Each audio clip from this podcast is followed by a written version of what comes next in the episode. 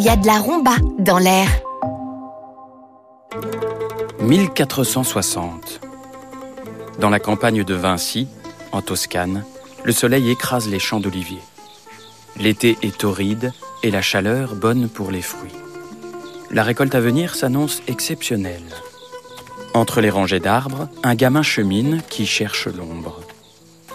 Une fois à l'abri des branches du plus vieil arbre du domaine, bien installé sur une pierre, il extrait un grand carnet de sa besace, ainsi qu'une plume et une bouteille d'encre, et il se met à écrire avec ferveur. Mu par une énergie incommensurable, passant d'une étude de sciences naturelles à un croquis, de l'ingénierie à la poésie, il dessine les oliviers qui l'entourent, décrit l'angle de la repousse de leurs feuilles, invente une machine à même de faciliter le ramassage de leurs fruits, fait rimer les oiseaux et le soleil. Depuis toujours, il éprouve le besoin de déchiffrer les engrenages du monde. Comprendre ce qui l'entoure est une obsession. À peine parvenait-il à tenir une plume qu'il accumulait les observations avec une maturité extraordinaire.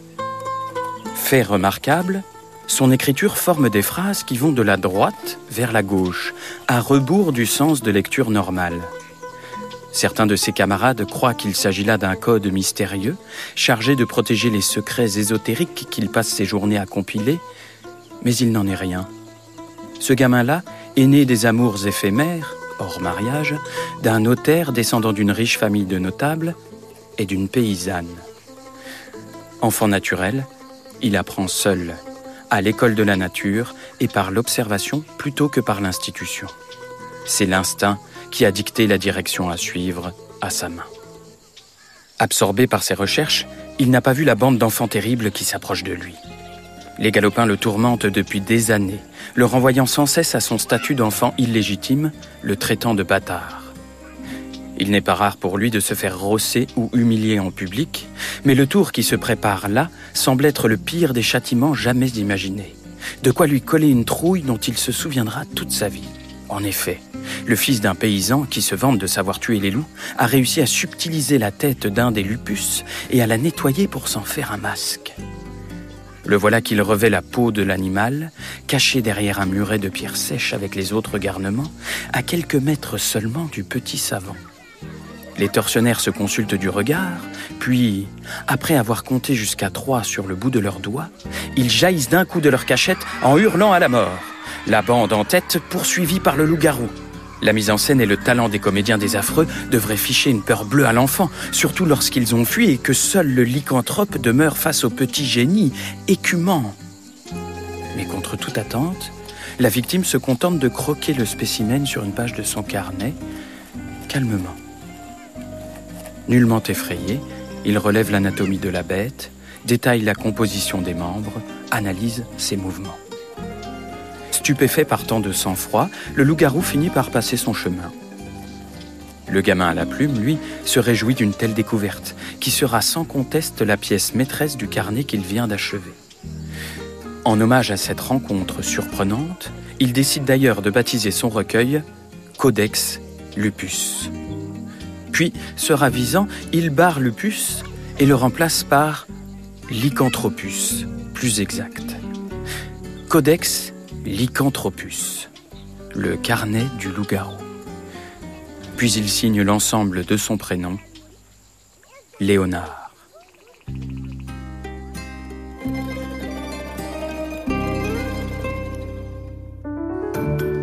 Le dimanche matin, à Romba, c'est toute la rue de Villers qui sent la brioche et la cannelle. Les effluves sucrés s'échappent par la fenêtre entr'ouverte du môme théâtre des potrons minés et cueillent leftos, les promeneurs de chiens et les amateurs de journaux qui osent braver le gel de novembre. Dans le bureau du directeur, on a branché un petit four et mis la viennoiserie à réchauffer pour la pause de l'équipe du dimanche. Sur les coups de 11 heures, le parfum attrape les familles venues assister au spectacle du jour. À peine un pied posé sur le parking, qu'elles se font un manteau de douceur. Peu importe qu'il s'agisse du fumet réconfortant de boulangerie ou de la perspective de voir un chouette spectacle qui les enchante, d'ailleurs, c'est la promesse de réconfort qui les met en appétit. La marmaille ne tarde pas à pénétrer dans le hall du théâtre où l'équipe l'accueille, le sourire aux lèvres. Sur les murs, on a affiché les productions des enfants de l'atelier dessin. Les spectateurs s'extasient. Nous sommes dans le genre de centre d'éducation populaire qui fait passer les gribouillages pour des chefs-d'œuvre, témoignant avec tendresse du génie précoce des apprentis peintres. À 327 km de là, très exactement, Françoise Dolto, satisfaite, se retourne dans sa tombe du cimetière de Bourg-la-Reine en tétant le suaire qui lui sert de doudou. Ce matin, au Môme Théâtre, on joue une création de la compagnie à l'abordage. La troupe, composée de deux intermittents du spectacle, en couple à la ville comme à la scène, a rejoint la cité rombasienne avec sa vieille camionnette diesel bardée d'autocollants Stop Bure. Les artistes ont connu jusque-là un parcours chaotique, alternant les spectacles de Noël, les prestations de magie pour goûter d'anniversaire et les animations en centre commercial. La création de leur duo de clowns à l'hôpital, Pipi et Caca, n'a pas fait l'unanimité pas plus que le choix du jeu de mots qui baptise leur nouvelle compagnie. Mais contre toute attente, ils ont réussi à gagner l'estime du public et des professionnels avec le spectacle Gare dans lequel ils racontent, à l'aide de marionnettes, l'histoire d'un petit loup-garou qui a peur des enfants humains et qui se transforme à chaque pleine lune en bambin. De l'avis de tous, c'est un spectacle très drôle et un peu terrifiant. La vraie trouvaille consiste à inverser les craintes de l'enfant spectateur en les attribuant à celui dont il a peur habituellement. Les mamans, surtout, aiment ce spectacle qui flatte leur instinct de mère louve. Il faut dire que la plupart des adultes présents dans les gradins des théâtres jeunes publics sont des femmes. À Romba, comme dans les autres salles de spectacle dédiées aux mômes, l'usage le plus courant veut que les papas déposent leur famille devant le théâtre et reviennent les chercher à l'issue de la représentation. Le théâtre, c'est pas pour les darons. Ce sont donc les billets d'entrée au spectacle Gare au loup que déchirent Jennifer et Olivier ce dimanche matin-là dans une délicieuse odeur de brioche à la cannelle à l'entrée de la salle de spectacle du Môme Théâtre de Romba. Derrière leur castelet, agitant leur marionnette à gaine, Séverine et Romuald transpirent à grosses gouttes. C'est qu'il faut assurer, la salle est comble. Et ils assurent, le spectacle fonctionne à merveille. L'assistance respire au rythme de la fable, suit la pulsation du récit et des rebondissements à grand renfort de rire, de oh ou d'applaudissements. Aouh fait l'enfant loup. Aouh font répéter les marionnettistes au public. Dans son bureau de directeur, Olivier sourit et ouvre un peu plus grand sa fenêtre afin que la ville profite des exclamations du public conquis. Soudain, la salle de spectacle est plongée dans le noir. Quelques enfants crient de surprise, d'autres jouent la terreur, croyant à un artifice. Certains hurlent comme des loups-garous. Aussitôt, Jennifer court vers le compteur électrique pour enclencher le disjoncteur. Il arrive au plomb de sauter lorsque les projecteurs court-circuitent. Mais alors que la lumière revient derrière le castelet, Romuald a disparu. Séverine vérifie autour d'elle, à droite, à gauche, mais son partenaire s'est bel et bien volatilisé. Elle doit se débrouiller pour terminer le spectacle seule. À la fin de la représentation, il faut voir la tête des marmots. Ils se frottent les yeux, la tête en chiffon, l'esprit dans la brume, encore perdu dans la magie de l'histoire. On remet les manteaux, on jette un dernier regard aux peintures dans le hall, et puis on regagne le grand froid. Les rombasiens repartent à pied, lâchant des dans la brume. Les autres attendent le retour de la voiture de papa sur le trottoir. Comme à son habitude, Olivier va retrouver les comédiens pour les féliciter, mais il les surprend en pleine engueulade. T'étais où, bon sang? Peste Séverine. Tu crois que je peux m'occuper de toutes les marionnettes toute seule T'es revenu pile poil pour le salut. Mais, non, mais. Mais, euh, mais... mais Romuald n'a pas le temps de se justifier. Il est interrompu par la sonnerie d'un deux tons. Une bagnole de gendarmerie vient de stationner devant le petit théâtre. Séverine, Romuald et Olivier collent le nez à la vitre. Un gendarme s'extrait du véhicule et se dirige vers la seule maman encore présente sur le perron. La brave femme piétine sur place pour se réchauffer tout en serrant sa fille contre elle. Leurs bouches forment de petits nuages de vapeur. Elles s'attendent à voir le gendarme entrer dans le bâtiment, mais celui-ci s'arrête à leur hauteur. Vous êtes bien la propriétaire d'une Renault Clio noire, immatriculée VL 747 SY Oui balbutie la mère, soudainement inquiète. Enfin, mon mari J'étais certain de vous trouver ici. Les papas vont tous se promener au fond Saint-Martin le dimanche matin pendant que le reste de la famille est au Môme Théâtre. Votre mari était bien vêtu d'un manteau de cuir noir et d'une casquette du FCMS ce matin. Oui, c'est ça. Mais pourquoi vous dites été? Pouvez-vous me dire ce qui se passe, s'il vous plaît? Vous m'inquiétez. Le gendarme jette un œil à la gamine blottie dans les bras de sa mère avant de poursuivre. On vient de retrouver le corps de votre mari au bord de l'étang. Euh, Je suis désolé, la voiture a été abandonnée sur le parking. Quoi? Mais comment? Pourquoi? Étant donné les blessures qui lui ont été infligées, je vous conseille de confier votre fille à un proche, qu'il puisse s'occuper d'elle pendant un moment. L'enquête risque d'être longue et, et, comment dire, euh, torturée. Le cri d'horreur que pousse alors la mère est bien plus terrifiant que celui de n'importe quel loup-garou.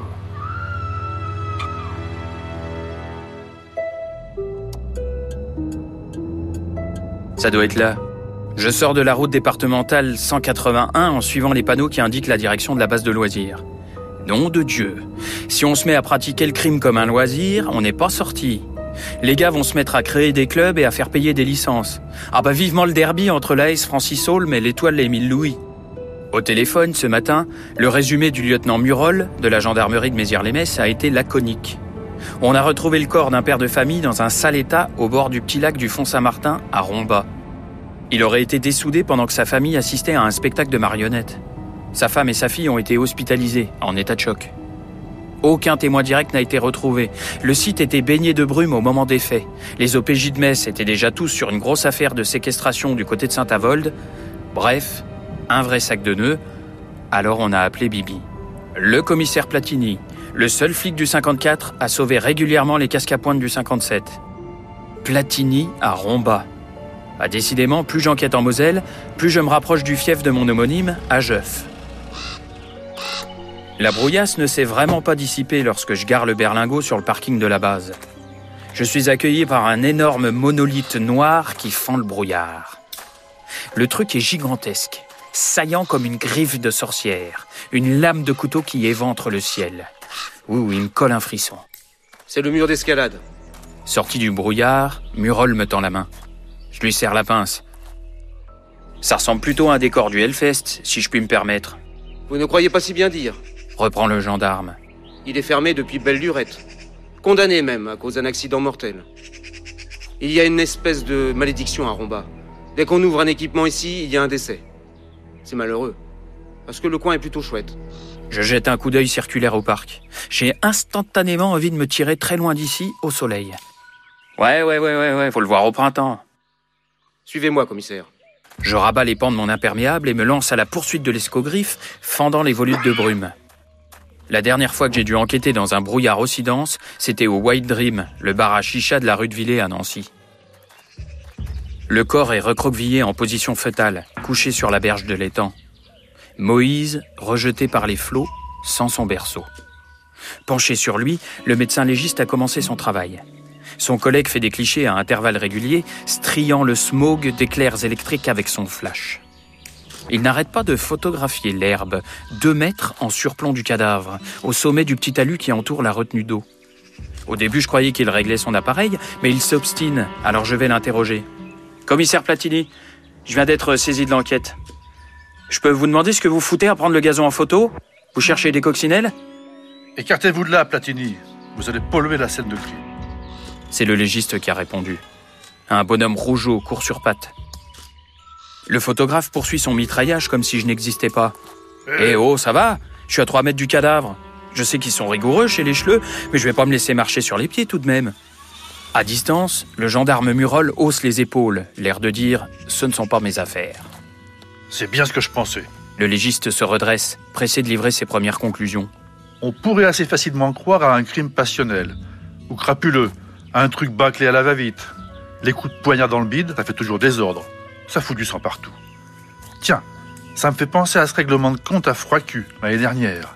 Avec toute la tripaille qu'il y avait dans le hall de l'immeuble, on serait cru dans un bouchon lyonnais à l'heure de pointe. Comme le toubib s'est relevé, je découvre seulement la plaie béante qui s'ouvre dans le ventre de la victime. Un véritable cratère. Oh, on a fouillé là-dedans, étripé littéralement. On aurait voulu lui arracher le foie et le cœur qu'on ne s'y serait pas pris autrement. Si l'homme s'est recroquevillé, c'est sûrement de douleur. Mais ça n'est pas un crime commun, à cause de ça. Le doc montre la zone herbeuse au pied du photographe sur le talus. Le gars a été vidé d'une bonne partie de son sang et d'une partie de ses viscères. Ses humeurs se trouvent à deux mètres en amont du corps. Or, on ne l'a pas saigné sur le talus, puis jeté en contrebas. Ses tripes ont été déposées là-haut, après qu'il a été tué. Je suis formel. Le caillage du sang ne trompe pas. Une vraie sauvagerie, tout ça. La question n'est pas seulement qui l'a tué, commissaire. La question est surtout quelle bête sauvage est capable de saigner un honnête père de famille un dimanche matin en Moselle et quel tour de magie a bien pu amener ces boyaux à prendre l'air loin de son corps. Je sors mon carnet de notes, histoire de me donner une contenance. Ah, c'est une nouveauté. J'ai constaté lors des précédentes enquêtes que mon imperméable ne suffisait plus à asseoir mon charisme d'inspecteur, because les jeunes malfrats d'aujourd'hui n'ont plus la rêve de Sherlock ou de Colombo. Alors j'ai acheté un beau carnet relié pendant mes vacances en Toscane. Un mec qui écrit avec un crayon, ça en jette. Enfin, j'ai j'ai l'impression. Je choisis une page blanche, inscris Romba, suivi de la date, tout en haut, puis je dessine vite fait un schéma du lieu et note les premières constatations du légiste. Celui-ci retire ses gants de latex et les fourre dans sa poche avant de se ronger les ongles, comme s'il avait déjà oublié où il venait de tremper les mains. Je réprime un haut le cœur. Derrière lui, dans la purée de poids, je distingue une silhouette humaine que je n'avais pas remarquée jusque-là, accompagnée d'une machine, sans doute posée sur un trépied. Qu'est-ce que c'est que ce bordel? Et vous là-bas? La silhouette s'approche. La brume rend ses contours flous, son déplacement spectral. Alors, on n'y voit pas à deux mètres. L'image devient plus nette. C'est une jeune femme, avec une caméra sur l'épaule. Elle me tend un micro. Vous devez être l'inspecteur en charge de l'enquête. Pouvez-vous faire votre première déclaration à Romba Télévision? Mais ma parole, mais ils sont cinglés dans ce pays. Je lui réponds. Alors, premièrement, vous allez m'éteindre votre machin, et deuxièmement, vous allez effacer toutes les images que vous avez prises de la scène de crime avant que je le fasse moi-même. Et troisièmement, d'ailleurs, vous allez m'expliquer ce que vous foutez ici. Qui vous a prévenu? Je tournais un sujet sur les fanas de course à pied qui viennent faire le tour du Font Saint-Martin le dimanche, quel que soit le temps. Un reportage pour encourager les Rombasiens à faire du sport, lorsque je suis tombée sur ce pauvre monsieur. C'est elle qui nous a prévenus, pas le contraire. précise le gendarme Murol, de loin. Laure Tardieu. Elle me tend la main. Oh punaise, et j'aurais bientôt serré assez de louche pour me lancer en politique. Commissaire Platini de Lobo à Nancy. Dites-moi, il y a toujours du brouillard comme ça chez vous? Vous êtes dans la forêt ici, c'est humide, c'est normal. me répond la journaliste. Elle ressemble à Lara Croft. Oh, j'ai du mal à me concentrer, j'ai l'impression qu'elle est constamment sur le point de s'agenouiller pour ramasser une trousse à pharmacie.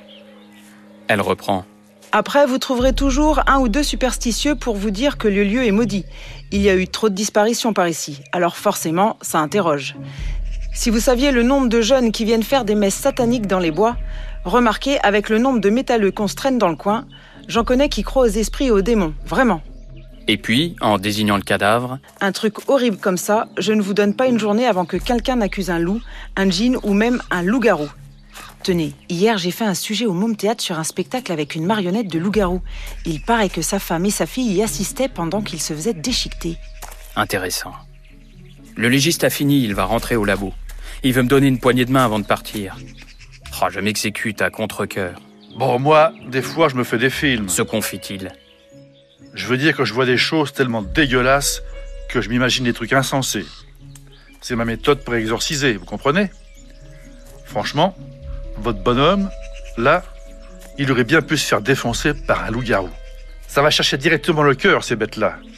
Le sang les rend folles. Assez folles pour retirer du corps tout ce qui les intéresse et l'emmener plus loin pour s'offrir un festin tranquille. Mais qu'est-ce qu'il raconte? Moi, je dis ça, c'est pour déconner. On peut bien plaisanter un peu dans nos métiers. Sinon, on deviendrait cinglé. N'est-ce pas, commissaire? Ouais. Apparemment, certains ont pris de l'avance. Ah, un dernier truc. Il a la cheville pétée, votre bonhomme. Il a pu se faire ça dans sa chute en tombant du talus sur la rive de l'étang? Il a pu. Ou juste avant, ce qui a précipité sa chute. Je vous dirai ça après l'autopsie. Bon dimanche, commissaire. Je le laisse s'éloigner et soupire. Un loup-garou. On aura tout entendu. Pourquoi blâmer les chimères? Oh, il m'a fait sursauter celui-là. Un adolescent vient de surgir du brouillard. Cheveux longs, petites lunettes, tenue de camouflage, il ajoute. Vous ne croyez pas aux chimères? Qui aurait pu dire qu'un jour l'océan serait peuplé de créatures moitié poisson, moitié plastique, par exemple? Et puis il s'éloigne comme il est venu, avalé par la brume, C'est Victor Noël, un petit gars qui s'engage à fond pour la planète. précise Lara Croft. Je regarde la journaliste, incrédule. Question étrangeté, euh, je crois qu'on a atteint des sommets. Je lui demande Y a du café dans ce môme théâtre? Je crois que j'ai besoin de me réchauffer et de mettre un peu mes idées au clair. Oui, bien sûr, le dimanche, il y a toujours de la brioche aussi. Enfin, si vous avez encore de l'appétit. Elle lâche ces derniers mots en louchant vers le macabé d'un air dégoûté. Je glisse mon carnet dans la poche de mon impair et file vers le parking. Je vais voir le directeur du théâtre, Murol. L'équipe qui doit enlever le corps ne va pas tarder à arriver. Vous me prévenez quand c'est fait? Le gendarme acquiesce. Et j'ajoute, pour l'or, comment avez-vous su que j'étais inspecteur, Madame Tardieu? Je sais pas, moi, à cause de l'imperméable, sans doute. Ça va. Il n'y a pas que des brins dingues à Romba. Le village s'endort. Fermez les yeux. Endormez-vous paisiblement. Sur la scène du Môme Théâtre, débarrassé de son décor, les membres du conseil municipal de Romba ferment les yeux. Le maître du jeu continue. Je vais appeler les loups-garous. Les loups-garous, vous pouvez ouvrir les yeux. Désignez-moi votre victime. D'un regard entendu, le directeur général des services et l'adjoint aux finances désignent l'élu à la culture. Merci. Les loups-garous, fermez les yeux. J'appelle maintenant la sorcière. Mais Jocelyne, pourquoi tu ouvres les yeux? Tu es pas la sorcière, tu es adjointe aux affaires scolaires. Bah faut savoir, les enseignantes m'appellent sorcière dès que j'ai le dos tourné. Oui, mais là c'est un jeu. S'agace le maître. Un jeu, bon sang, Jocelyne. Si t'as pas la carte sorcière, t'es pas la sorcière. Bon, qui a la carte sorcière? Le silence qui suit est à peine perturbé par le ronflement du maire qui s'est assoupi au bout de la table. Discrètement, le maître du jeu soulève la carte posée devant l'édile, reconnaît le dessin de la sorcière et puis capitule. Oh, et puis mince, vous faites aucun effort. Uno hurle le maire qui vient de se réveiller. Dans l'ombre du gradin, face à la scène, Olivier me chuchote à l'oreille le pourquoi du comment. C'est devenu une tradition. Chaque dimanche, les élus donnent un peu de leur temps pour un conseil municipal informel partagé avec les habitants. Ça peut être un goûter avec les mamies du club des cheveux d'argent, un match de foot sur le City contre les jeunes, ou encore une séance test des futurs jeux de la ludothèque, comme cet après-midi. Le maître du jeu, c'est Jean-Louis Perrogno, le responsable de la communication. Bah, ça me fait une belle jambe, je lui réponds. Bon, on on peut se parler au calme. Oui, bien sûr, allons dans mon bureau. Hmm, c'est dommage, j'aurais bien aimé savoir qui était le chasseur et la petite fille. Il doit sentir que je n'ai pas trop envie de plaisanter parce qu'il s'excuse et file droit vers le burlingue. Ouh, ça sent la brioche là-dedans. Je m'assieds face à lui, ouvre mon carnet. Bien. Je peux connaître votre nom de famille, Olivier? Gorzik. Wow. Vous pouvez m'épeler ça? Euh, Ça dépend, vous avez la journée Ouais, je vois. Votre métier, c'est humoriste? Ils sont où vos deux collègues, là, les intermittents marionnettistes? Les gendarmes les ont interpellés, euh, rapport au loup-garou. Ordre du lieutenant Murol pour rassurer la population. Et comme ils ont trouvé un peu d'herbe sur eux, ils vont les garder un petit moment. Je suis à Romba depuis seulement trois heures et je n'arrive toujours pas à me décider. Est-ce que tout le monde est fou ou est-ce que c'est un complot? C'est un bizutage des collègues de la PJ de Metz, peut-être? Bon, mais vous, euh, monsieur Gorz... Monsieur Zrong... Monsieur... Bon, mais vous, euh, Olivier, vous y croyez à cette histoire de loup-garou? Honnêtement, non. Ah, vous me rassurez. Euh, Je pense que ça ne marcherait jamais. Les règles sont trop compliquées. Il vaut mieux rester sur les grands classiques genre Qui est ou Puissance 4 et investir à côté dans les jeux vidéo. Mais vous commencez sérieusement à me courir sur le bulbe, les rambasiens Vous avez la ganache aussi embrumée que le fond Saint-Martin, ma parole Je vous parle pas de la ludothèque, mais d'un crime Calmez-vous, commissaire, j'avais compris. Le directeur semble tout à coup beaucoup plus sérieux. Je plaisantais, encore. Vous savez, dans des coins de Moselle comme le nôtre, il faut garder le sens de l'humour. C'est vital. Même lorsque le monde s'effondre autour de nous. Il y a un siècle, Romba était la plus grosse usine sidérurgique de la région, alignant jusqu'à 8 hauts fourneaux de rang. Une ville extrêmement prospère. Aujourd'hui, il ne nous reste plus rien. On a été figé, comme par magie. Alors, il ne faut pas en vouloir aux superstitieux ou aux ésotériques. Ils cherchent simplement à incarner leur trouille de l'inconnu. C'est le lot de tous les enfants perdus. Ouais, je connais ce refrain. C'est le même partout ailleurs en Moselle. Je prends congé du directeur du théâtre. Il faut que je passe un coup de fil à Murol. Je patouche complètement. À peu près autant que l'avenir des Mosellans. Devant le théâtre, assis sur le trottoir, des jeunes se roulent des cigarettes en ricanant. Ils portent les cheveux longs et des t-shirts noirs à l'effigie de zombies et autres créatures surgies de l'enfer. Leurs tricots tombent jusqu'aux genoux de jeans aussi troués que les finances de la vallée depuis la fermeture des usines. Euh, excusez-moi, messieurs, j'aimerais passer. Oh, vas-y, le pervers Tu fais la sortie des écoles avec ton impair? Pardon? Je chope le gamin qui vient de m'insulter par l'oreille, tout en attrapant mon portable avec l'autre main. Il se débat, mais je tiens ferme. J'appelle le gendarme. Le cotique va se décoller les gourdes s'il continue à bouger comme ça. Allô, Murol? Ils ont enlevé le corps? Bien. Ouais, je suis dans le brouillard là, j'avance pas. J'ai besoin que vous mettiez deux ou trois gars au boulot sur le passé de la victime. Compte Facebook, parcours pro, euh, maîtresse, relevé bancaire, fadette. Je veux qu'on épluche tout, et vite. Il faut couper court à la rumeur, hein, ça rend les rombasiens complètement fous. Et insolent. Je raccroche en assassinant le morveux du regard. Son oreille est toute bleue, lui est tout blanc. Il va bientôt avoir la même tronche que les bonhommes sur son maillot de corps. Finalement, je le relâche, l'envoyant valser dans un coin. Franchement, pour un flic, je suis pas susceptible, mais on n'avait dit pas les habits. Y a un problème ici? Jean-Louis Pirogno, le responsable de la communication de la ville et maître du jeu, vient de nous rejoindre sur le parvis. Aucun problème, je le rassure. Dans un coin, le gothique gémit en se tenant la feuille. Dites-moi, euh, monsieur Pirogno, vous y croyez, vous, à ces histoires de loups-garous? On nous a bien fait croire à la sidérurgie pendant un siècle avant de nous abandonner. Alors moi, les certitudes, vous savez. Je suppose d'ailleurs qu'en bon enquêteur, vous avez regardé le calendrier. Bah quoi le calendrier? C'était la pleine lune la nuit dernière. Ça ne va pas arranger vos affaires. Si j'étais vous, je retournerais vite au fond Saint-Martin. Il paraît que les habitants ont organisé une battue pour trouver le loup-garou. Mais quel bordel dis-je en soupirant assez fort pour chasser la brume. J'ai chargé Jean-Louis dans le berlingot. Il me fait l'article sur sa ville, employant peu ou prou le même discours que celui d'Olivier, en plus optimiste. Il met en avant la richesse de la cité, sa population bigarrée qui accorde ses origines au pluriel, sa vie associative, ses équipements sociaux.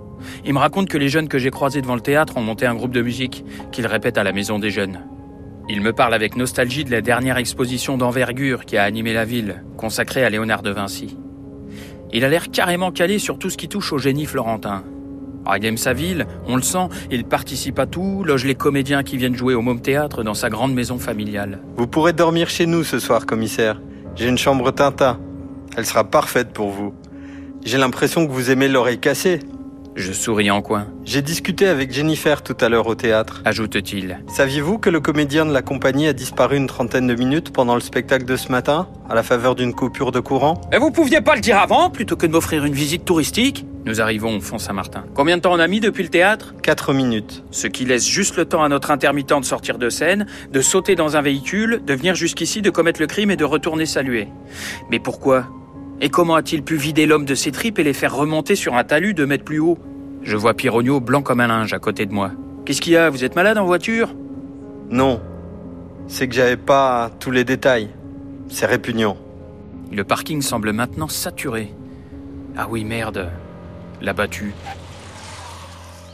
Je n'y crois pas. Ils sont près d'une centaine, regroupés sur la plaine de jeu de la base de loisirs. Le club vosgien, les associations portugaises, italiennes et polonaises, et même les jeunes gothiques de tout à l'heure. Le tout filmé par Ramba Télévision. Eh bien, on sait se mobiliser par ici. L'un des randonneurs semble s'être improvisé leader de la battue. Il claironne. Restez bien groupés, deux minimum. Attention à la bête. Et en avant C'est le moment que je choisis mon téléphone pour vibrer. Murol? Ouais, ne quittez pas, je mets mes oreillettes. J'écoute mon interlocuteur tout en battant la forêt avec un grand bâton à côté du responsable de la communication. Avec la brume, le bois semble hanté, tout droit sorti d'un conte de fées inquiétant. Le mort est un ancien salarié de la ville de Romba. Rapporte Murol. Il s'est fait serrer par ses supérieurs, puis il est parti travailler à Florange. Il n'en gardait pas de rancœur, mais préférait ne pas remettre les pieds dans les bâtiments communaux. Il déposait sa famille, mais préférait aller se promener au fond Saint-Martin plutôt que d'aller au théâtre. C'était une habitude. Ouais, merci Murol, mais pousser les investigations, ça n'est pas suffisant. Il faut aller plus loin pour percer le mystère. Concentré sur le rapport du gendarme, je ne me suis pas rendu compte que Jean-Louis s'est éloigné. Je me retrouve totalement isolé maintenant. C'est alors que, venant du fond de la forêt, j'entends un cri lugubre. Murol chuchotai-je en tremblant. Vous êtes toujours là? Affirmatif. Et Gardez-moi le comédien bien au chaud, j'ai de fortes présomptions le concernant. Il aurait pu vouloir faire de la publicité pour son spectacle. Et faites-moi des recherches sur les attaques de loups dans le coin aussi. Et sur les phénomènes de lycanthropie. Pardon De lycanthropie, c'est le nom savant du loup-garou. Vous plaisantez, Platini Est-ce que j'ai l'air de plaisanter? À la tombée de la nuit, on a interrompu la battue qui n'a rien donné. L'interrogatoire du comédien non plus. Oh, il n'a pas fallu le secouer beaucoup pour qu'il avoue être allé acheter une poche de bœuf dans une entrée d'immeuble, comptant sur la libye du spectacle au cas où il se ferait choper. Assez raté. Me voilà à me tourner et retourner dans mon lit de la chambre à l'oreille cassée chez Jean-Louis Pirogno, sans avoir avancé d'un pouce. Au moins, j'ai passé une bonne soirée. Parce qu'en plus d'être un bon communicant, le gars est un excellent photographe. Je ne sais pas comment il a réussi à m'embobiner pour me faire poser dans son studio et à me tirer le portrait façon studio hardcore, mais il est tellement sympa que ça m'étonne pas. Un vrai fanat de Léonard de Vinci aussi. Il a des maquettes de ses inventions partout dans la maison. Sonnerie du téléphone. Murol, encore vous? Vous êtes toujours pas couché? Je vais y aller, commissaire. Mais je voulais vous faire un dernier rapport avant. On ne trouve rien sur le gars. Il est clean, chiant comme la vie dans la vallée de l'Orne. C'était un bon salarié qui avait de bons rapports avec ses collègues et ses voisins. Pas de vie cachée, une femme et une fille magnifiques, euh, Clio, pavillon, vacances en camping dans les châteaux de la Loire et balade le dimanche en forêt. Attendez, qu'est-ce que vous avez dit? J'ai dit balade le dimanche en forêt. Non, juste avant. Vacances en camping dans les châteaux de la Loire. Il a visité Amboise et Clos Lucé en août dernier. Ça apparaît sur les relevés de compte. Ah merci lieutenant, vous avez fait du bon boulot. Le clos lucé. Les pièces du puzzle s'assemblent. Il est 3 heures du matin lorsque je trouve Jean-Louis Pirogno assis dans sa cuisine, en robe de chambre, toute lumière éteinte. Il boit une infusion, à petite gorgée. Profitez, Pirogno, c'est sans doute la dernière tisane à la maison avant un bon moment. Cela ressemble à une accusation, commissaire? Vous me croyez coupable? Vous avez percé le mystère du loup-garou? Exact. Et c'est grâce à Léonard de Vinci. Vous m'expliquez? J'ai visité la Toscane cet été, et j'ai été fasciné d'apprendre que le grand homme utilisait systématiquement des carnets de notes. Je pense que cela sert le génie, qu'écrire permet de synthétiser la pensée. Depuis, je n'enquête plus jamais sans carnet. Si bien que lorsque le gendarme Murol m'a parlé des vacances de la victime au Clos Lucé, l'été dernier, ça a fait tilt. Il y a bien exposé dans ce château une machine fabriquée à Romba d'après les plans de Léonard, monsieur Pirogno. C'est exact. Qui a construit cette machine? L'homme que vous avez vu mort a entamé l'exécution, mais il s'est fait licencier avant de pouvoir l'achever. J'ai donc hérité de l'ouvrage. Et vous vous disputiez depuis pour en revendiquer la paternité. C'est vrai. Ce n'est pas rien d'être exposé dans les jardins d'Amboise. Et nous sommes de grands passionnés. Au point de vous empoigner, hier au matin, lorsque vous vous êtes croisés au fond Saint-Martin. Inutile de nier, on relèvera vos empreintes sans difficulté à l'autopsie. Nous nous sommes chamaillés, c'est vrai. Je l'ai poussé, un peu brusquement, et je crois qu'il s'est cassé la cheville. Il a dû se tuer en chutant. Il ne bougeait plus du tout. Alors j'ai paniqué. En plus de cette première réalisation, objet de votre dispute, vous avez créé d'autres machines inspirées des plans de Léonard, monsieur Pirogno. Oui, c'est devenu une passion. Vous avez toujours un engrenage ou une pièce de maquette qui traîne dans votre coffre de voiture? Oui. Vous êtes donc allé chercher une vis d'Archimède et vous avez pompé le sang et les tripes de votre rival en lui perforant le thorax. Vous avez ainsi fait naître une paranoïa autour du loup-garou et éloigné les soupçons. Vous avez gagné. Je l'avoue. J'ai eu l'idée de la bête grâce aux comédiens du spectacle de marionnettes. Je pensais aussi que vous hébergez noirait les soupçons qui pourraient peser sur moi. Mais dites-moi, commissaire, comment avez-vous deviné pour la vis d'Archimède? Il faut être un spécialiste pour connaître cette hélice qui permet de pomper du liquide et de le faire remonter. Ah mais je l'ai pas deviné. Je l'ai compris en lisant le livre dédié aux inventions du génie posé sur la table de chevet de ma chambre. Chez Léonard, on parle plutôt d'une vis aérienne, d'ailleurs. Vous êtes trop passionné, Jean-Louis. Trop passionné. Après l'incarcération de Jean-Louis Pirogno, je réserve mes premières déclarations pour Romba Télévision, histoire de croiser Lara Croft une dernière fois. Et puis je referme mon carnet que je baptise Codex Lycanthropus. Plus d'un demi-millénaire après celui de mon aîné. C'était Meurtre et Moselle, une nouvelle policière de fiction écrite par Nicolas Turon, réalisée et produite par l'équipe technique de France Bleu Lorraine. Continuez à écouter ce podcast sur l'appli Radio France ou sur francebleu.fr.